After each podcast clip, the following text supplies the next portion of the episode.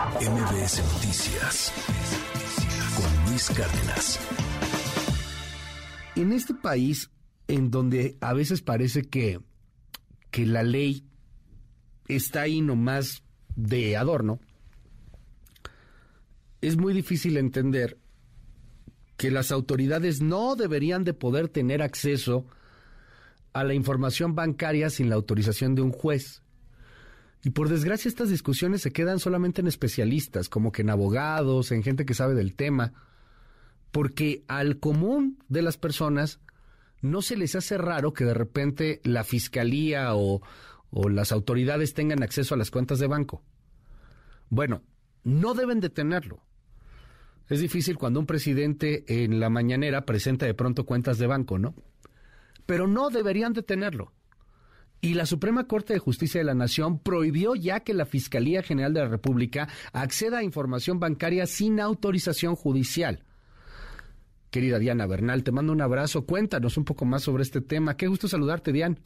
Hola, mi querido Luis. Qué gusto saludarte en esta mañana de lunes y para platicar pues una buena decisión, digamos ya definitiva de la primera sala de la Suprema Corte tomada por mayoría de cuatro votos el pasado 25 de enero, donde ya definitivamente la Corte dice que si el Ministerio Público Federal o la Fiscalía General de la República pide directamente a los bancos o a la Comisión Nacional Bancaria información sobre las cuentas bancarias, el estado financiero, de las personas está violando gravemente, Luis, el derecho a la vida privada y el derecho a la privacidad.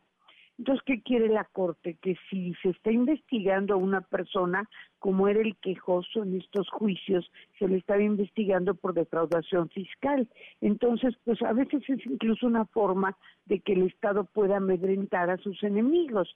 Simplemente sin que la persona lo sepa, le manda pedir informes de todas sus cuentas bancarias a la Comisión Nacional Bancaria y a partir de eso inicia en etapa de investigación una este, averiguación sobre defraudación fiscal sin la presencia de un juez. Entonces esto es muy grave porque además de que no hay un juez, tampoco hay una autoridad fiscal que haya determinado que existe ese fraude. Y por eso la Corte fue ya definitivamente clara de que la Fiscalía General de la República, los ministerios públicos no pueden en ningún caso pedir directamente a los bancos o a la Comisión Nacional Bancaria estos informes. ¿Quiénes sí pueden hacerlo? Pues obviamente, como lo platicamos ya hace casi un año, en mayo del año pasado, quienes pueden hacerlo son las autoridades fiscales federales. ¿Qué entendemos por estas? Básicamente al Servicio de Administración Tributaria y a la Procuraduría Fiscal de la Federación.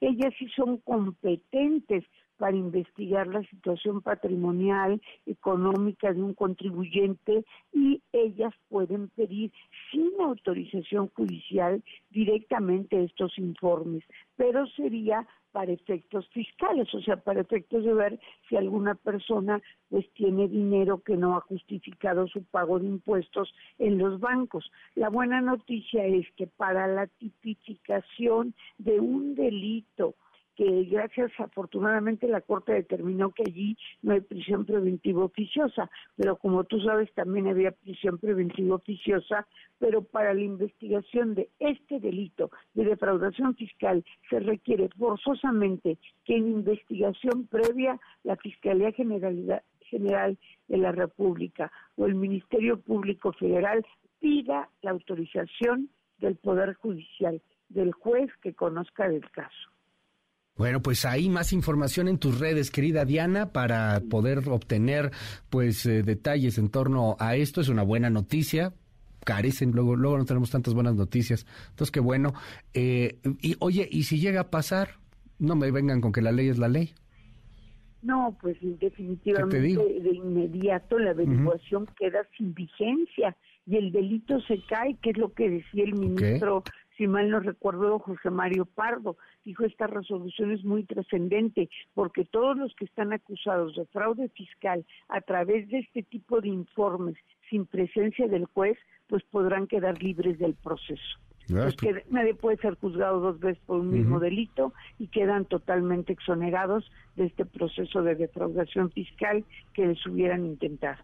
Qué cosa. Bueno, pues ahí está el tema. Vamos a darle más, eh, eh, más, más investigación. Vamos a seguirlo porque seguramente pues habrá ahí casos muy relevantes que se puedan llegar a caer. Querida Diana, gracias y te seguimos en tus redes. Sí, por favor, Luis, en Twitter en Diana Bernal A1 y en LinkedIn por mi nombre, Diana Bernal. Un abrazo y una gran semana, Luis. MBS Noticias con Luis Cárdenas.